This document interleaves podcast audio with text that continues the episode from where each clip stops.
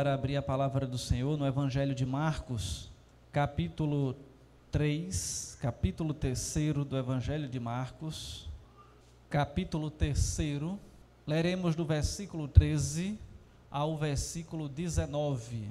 Evangelho de Marcos, capítulo 3, versículos do 13 ao 19. O texto diz assim: Depois subiu ao monte e chamou os que ele mesmo quis, e vieram para junto dele. Então, designou doze para estarem com ele e para os enviar a pregar, e a exercer a autoridade de expelir demônios.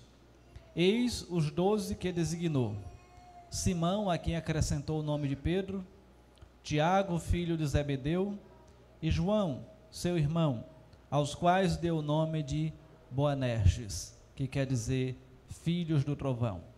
André, Felipe, Bartolomeu, Mateus, Tomé, Tiago, filho de Alfeu, Tadeu, Simão, o Zelote, e Judas Iscariotes, que foi quem o traiu. Diz assim a palavra do Senhor. Vamos orar?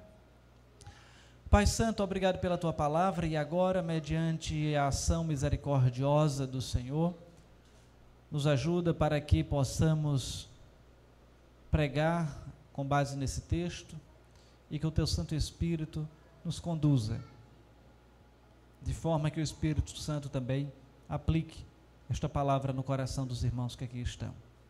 Em o nome de Jesus, amém. Irmãos, hoje começaremos uma breve série que aborda a missão, a visão, as metas e os valores que devem nortear a igreja cristã. E, consequentemente, o nosso ministério de serviço a Deus e à sua causa. E se torna isso imensamente importante para nós, porque vamos entender com maior clareza este assunto, o que traz maior unidade, comprometimento e mais amor dos membros e frequentadores desta igreja. Igreja que podemos considerar uma igreja aconchegante que tem sido a IPSM. Às vezes, a falta de clareza quanto ao papel do cristão aqui neste mundo, ou ao papel da igreja, inibe o maior engajamento daqueles que ainda não compreenderam o chamado que Jesus fez a todos os seus discípulos. O texto que nós lemos, vamos nos deter, em especial, do versículo 13 ao versículo 15. E esta narrativa se dá, conforme já vimos, bem no início do começo do Evangelho de Marcos. E está no contexto em que Jesus, ali iniciando o seu ministério, ele vai nos capítulos 1 e 2, né, Marcos narra como Jesus foi chamando os seus primeiros discípulos e dizendo-lhes apenas: siga-me e eu os farei pescadores de homens. Ou como no caso de Mateus, que ele apenas disse: siga-me. Mas, irmãos, ao completar o grupo que ele tinha proposto no seu coração, o grupo inicial dos doze seguidores, daqueles mais chegados, Jesus subiu ao monte com eles, num trato em particular, conforme a gente vê no versículo 13, quando ele diz: Depois subiu ao monte e chamou os que ele mesmo quis e vieram para junto dele. Ressalta-se então que ele os chamou para fazer questão de apresentar claramente a proposta do tipo de discipulado que ele estava oferecendo. E ao desafiar aqueles homens a segui-lo, Jesus os estava chamando para que estivessem com Ele e para que os enviasse a pregar e tivesse autoridade sobre os demônios, inclusive, para que o reino de Deus fosse estabelecido na terra. E duas coisas estavam bem claras nesse acordo de Jesus para com eles. Que era o processo pelos qual ele, pelo qual eles tinham de passar e o propósito do chamado que Jesus estava fazendo para eles. E partindo desse pressuposto, irmãos, ressalta-se que ninguém é um verdadeiro discípulo de Jesus se não entender esses conceitos. O primeiro é como se dá o processo de discipulado. E estava então explícito que o chamado era para um relacionamento pessoal com Jesus. A ideia não era que eles frequentassem simplesmente uma classe de estudo bíblico com Jesus, mas sim que eles estivessem juntos, convivendo com o Mestre, compartilhando sua intimidade pelo tempo que fosse necessário. A segunda questão que precisa ficar claro é que eles foram levados a entender desde o começo que o discipulado ele tinha um objetivo final, que todos fossem enviados a realizar a obra de Deus, a fazer novos discípulos. E seguir a Cristo não significava simplesmente formar um grupo de amigos andando juntos, simplesmente para desfrutarem da companhia uns dos outros. Não, não era para isso. Poderiam até estar juntos, mas eram para era para frutificar, para darem frutos. E quando ao final dos três anos Jesus diz para eles: Vocês não me escolheram, mas eu os escolhi para irem e darem fruto, fruto que permaneça. Isso não foi nenhuma surpresa para os seus discípulos, pois a ideia já estava clara desde o início do chamado. Nenhum deles reagiu, estranhou ou se negou, se negou a trabalhar pelos frutos, porque entendia que isso fazia parte do discipulado, com exceção de Judas, né, o chamado filho da perdição.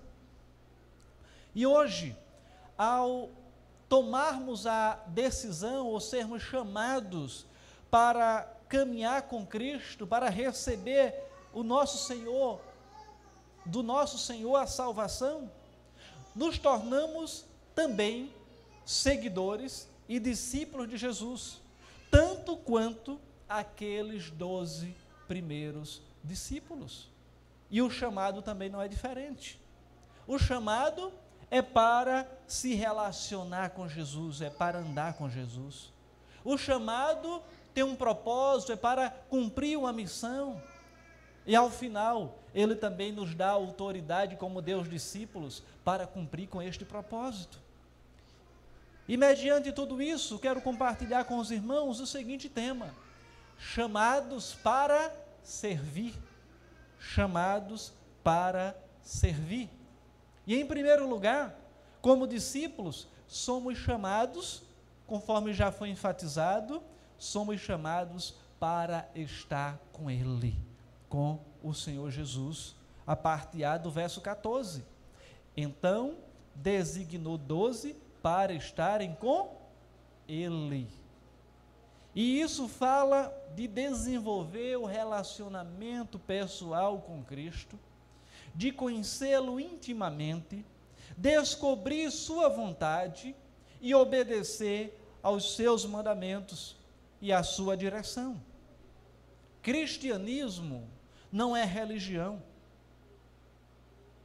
Parece até incoerente, mas apesar de socialmente ser tido como uma religião, mas o verdadeiro cristianismo é relacionamento relacionamento com Deus por meio de Jesus Cristo.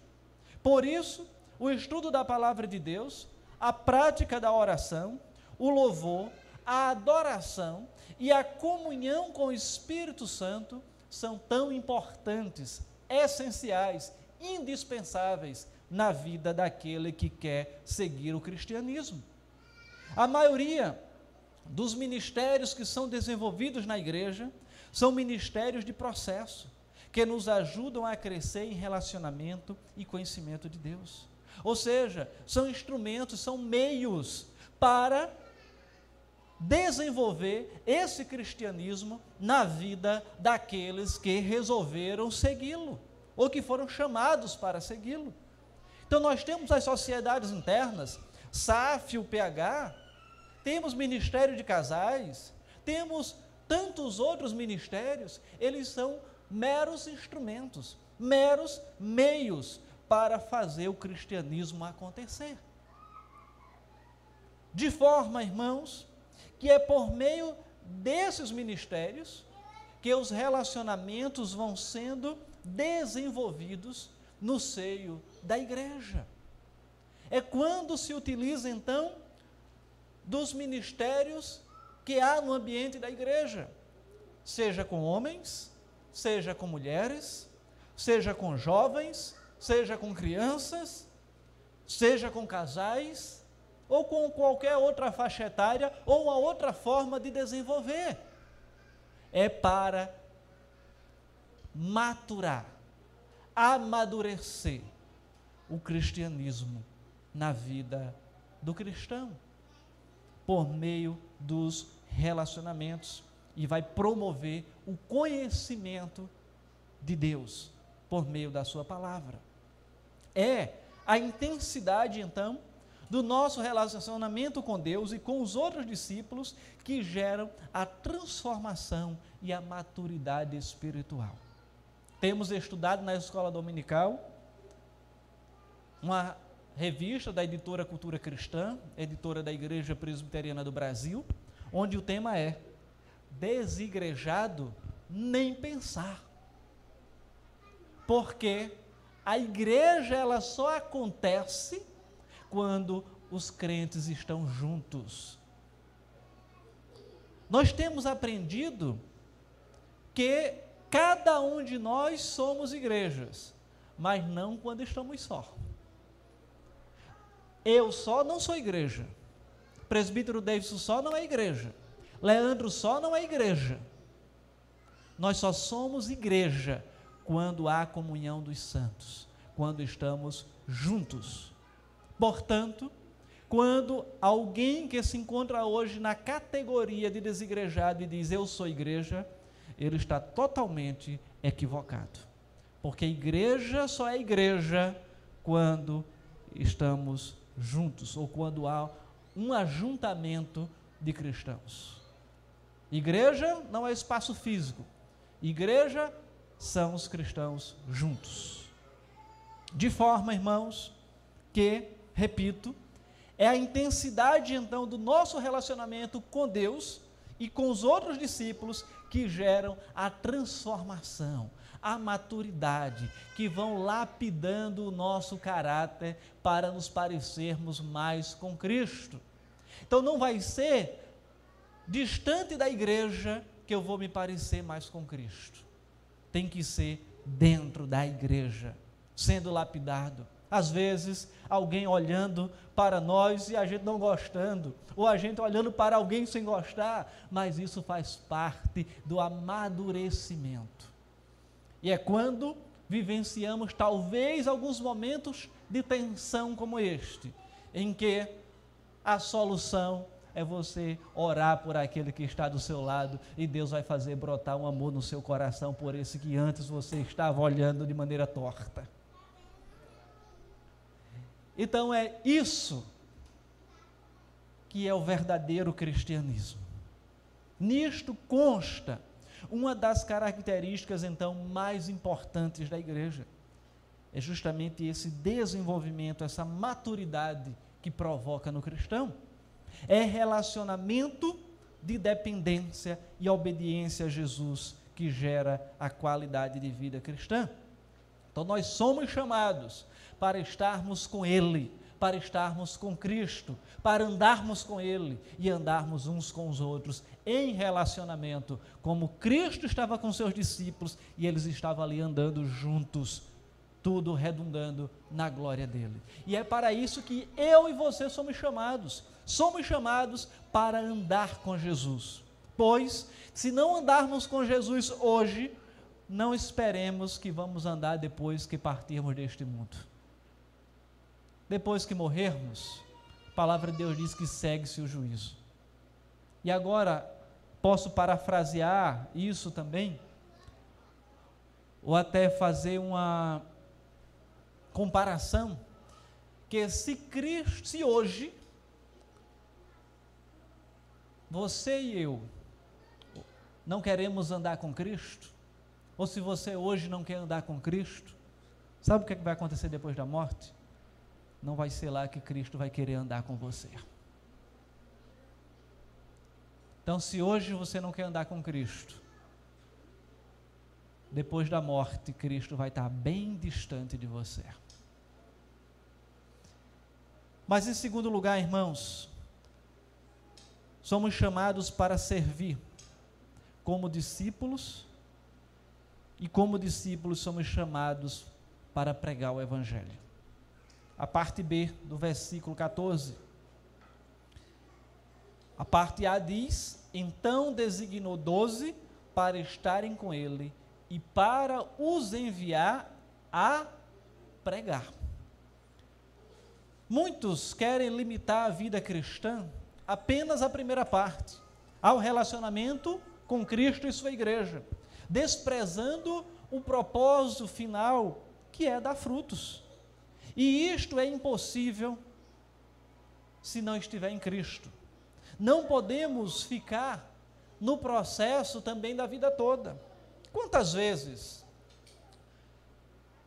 você está na igreja há um, dois, três, quatro, cinco, seis, sete, oito, nove, dez, vinte, trinta, quarenta, cinquenta anos, mas nunca frutificou, nunca pregou o Evangelho,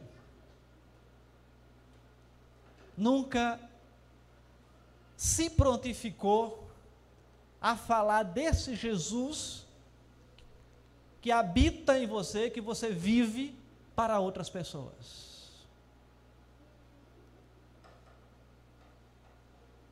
Sabe o que foi que foi dito para uma árvore estéril que não se propôs a dar fruto? Ser amaldiçoada. Secou, morreu. Em outro texto, Jesus disse que aquele que não dá fruto só serve para ser cortado e lançado no fogo. De forma que o propósito para o qual nós fomos chamados foi para frutificar. Se relacionar com Cristo e frutificar. Evangelizar. Vamos então perceber que aquele que não faz outros discípulos está em franca infidelidade ao chamado de Cristo. ele nos deu uma grande comissão, que é o mandamento universal. Mateus 28, 18 ao 20 diz assim: Então Jesus aproximou-se deles e disse: Foi-me dada toda a autoridade no céu e na terra. Portanto, vão e façam discípulos de todas as nações. A ordem não é simplesmente para batizar em nome do Pai, do Filho e do Espírito Santo é para fazer discípulos. Fazendo discípulos, aí sim, batiza em nome do Pai, do Filho e do Espírito Santo, como? Ensinando-os, que agora é a continuidade do discipulado, ensinando-os a obedecer a tudo que eu lhes ordenei, e eu estarei sempre com vocês até o fim dos tempos. É a promessa. E desta maneira é entendimento geral em toda a igreja do mundo que a tarefa apontada nestas palavras, ela não é exclusiva de alguns cristãos. Ela pertence a todos. Pregar o evangelho, fazer discípulos, não é uma função exclusiva de pastores, missionários ou de quem gosta desse desafio.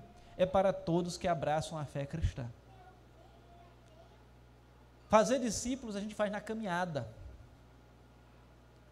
a gente faz no trabalho, a gente faz na vizinhança, a gente faz na família, gente faz onde quer que esteja.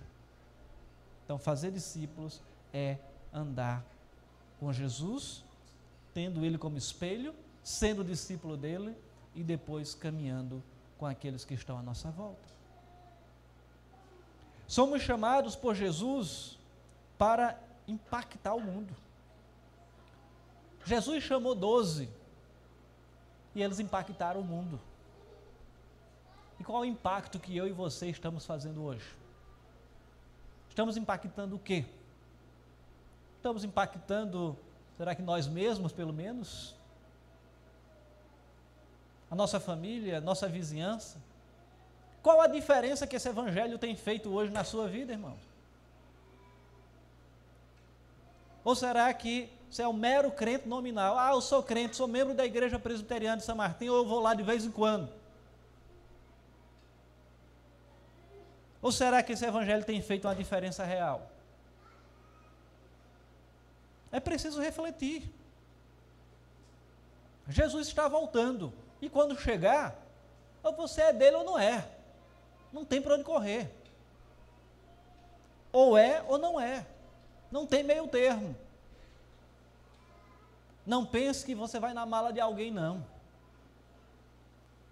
Ou arruma as suas próprias malas ou fica. Ou melhor, vai. Só que vai para outro lugar.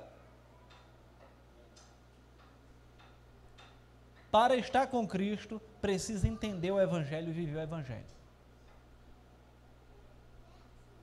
Somos chamados por Jesus a impactar o mundo, fazer a maior colheita da história e viabilizar a volta de Cristo. Todos os ministérios que nos fazem amadurecer devem cooperar para que a igreja esteja preparada e mobilizada para frutificar. Por isso, nossas atividades como igreja devem promover o relacionamento e o evangelismo, os dois anos juntos. Enquanto Jesus se relacionava e ainda treinava os seus discípulos, ele já os enviava a pregar, pois estavam no processo de maturação, de amadurecimento. E propósito, que era a proclamação do evangelho, estavam andando juntos ao longo de toda a vida de um discípulo. E na vida cristã só tem duas condições em que devemos estar: sendo discipulados ou discipulando. Fora deste escopo, estamos em desobediência.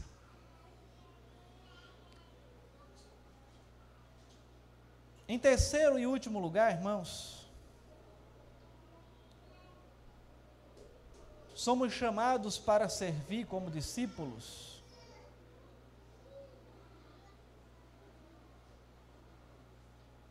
Na atividade de redução do reino de Satanás neste mundo e ampliando o reinado do Senhor Jesus Cristo. Isso está claro no versículo 15. O 14 diz: Então designou doze para estarem com ele, foi o primeiro ponto, para os enviar a pregar, foi o segundo ponto, e o terceiro ponto, e a exercer a autoridade de expelir demônios. Vamos entender um pouco mais isso. Fica bem claro que ele nos deu autoridade para literalmente expulsar os demônios de pessoas para quem estamos pregando o Evangelho. E isto é um privilégio. Você já se deparou com essa situação de ter que exorcizar alguém? Ter que expulsar o demônio de alguém? Um espírito maligno? Segunda pergunta: se você se deparar, você está apto a fazer isso ou vai sair correndo? Precisamos estar preparados para fazer isso porque somos discípulos e ele nos deu autoridade, somos discípulos de Cristo, ele nos deu autoridade para fazer isso. Eu lembro bem que em um do, dos NAUs, Núcleo de Assistência dos Lares, não se manifestou com intensidade, mas parcialmente. Eu lembro também, ainda novo convertido, de um caso em que um determinado jovem lá da minha cidade, ele estava possesso e ali foi um grupo de pessoas que também teve que fazer esse processo de exorcismo. Ah, isso só acontece em filme. Não. É real. A igreja presbiteriana não dá muita ênfase. Mas se acontecer, a gente precisa estar preparado para isso. Eu não estou falando da IURD, em que dá microfone ou entrevista demônio, não. Estou falando disso, não. Eu estou falando da vida real. Eu estou falando você estar pregando o Evangelho e se deparar com situações como esta, que era o que acontecia ali com os discípulos. Mas, a autoridade que o Senhor nos dá, ela envolve este aspecto de maneira direta, mas também de forma mais ampla, significa que quando pregamos o Evangelho, e mais e mais pessoas recebem a Cristo como Senhor e seu Salvador, estamos efetivamente destruindo as obras do diabo e expulsando e reduzindo a sua influência maligna na sociedade e na vida dessas pessoas. E é assim que podemos dizer que o reino de Deus está sendo implantado e que estamos trabalhando para que o reino do Senhor venha sobre a terra. Até o dia em que haverá de nos encontrarmos com o Senhor no dia do grande juízo, e logo após isso haverá a instituição, o estabelecimento dos novos céus e nova terra, conforme Apocalipse 21 e 22. Então, diante de tudo isso, é necessário entender que nós somos chamados para se relacionar com Jesus, para pregar o Evangelho e para, na autoridade dele, reduzir a ação de Satanás neste mundo, inclusive expulsando demônios se necessário for. Seguir a Cristo envolve um processo de amadurecimento, envolve também um propósito. E o processo é de transformação de nossa vida através do relacionamento com Ele e com os irmãos. O propósito é nos tornarmos os discípulos frutíferos que Ele deseja para cumprirmos a grande comissão que Ele deu a todos nós e, através da evangelização, transformarmos o mundo. E quais são os grandes desafios? O primeiro é: você está vivendo com Cristo? Você está vivendo com Cristo, se relacionando com Jesus e vivendo para Ele, se relacionando com Ele e vivendo para Ele? Esse é o primeiro e grande questionamento que eu faço a você nesta noite. O segundo, você está pregando o Evangelho, está frutificando? É o segundo e grande questionamento. Ou você está sendo uma árvore infrutífera, que não dá frutos? Terceiro, você tem expulsado o demônio deste mundo? Você tem contribuído para a implantação do reino de Deus neste mundo? É o terceiro questionamento. Estamos chegando ao final de 2020. Um ano bem atípico. Mas é hora de refletir como foi 2020 na nossa vida como foi o desenvolvimento da nossa vida cristã e pensar se 2021 você quer viver dessa mesma forma. Mas não bastam promessas, não bastam meros planejamentos, é necessário praticar.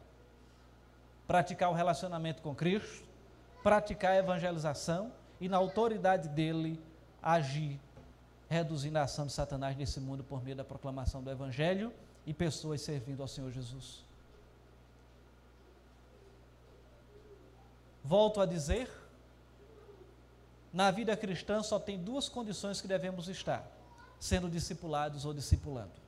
Fora deste escopo, estamos em desobediência. A não ser que nos multipliquemos, alcançando e reproduzindo em muitas outras pessoas a nossa fé e nossa vida cristã. nunca poderíamos chegar um dia diante do Pai e dizer, como Jesus disse em João 17,4: Eu te glorifiquei na terra, completando a obra que me deste para fazer. Será que naquele dia que estivermos diante do nosso Senhor podemos dizer isso? Eu te glorifiquei na terra, completando a obra que me deste para fazer. Que este seja o nosso objetivo. Que o Senhor nos abençoe e nos faça praticantes da palavra dele.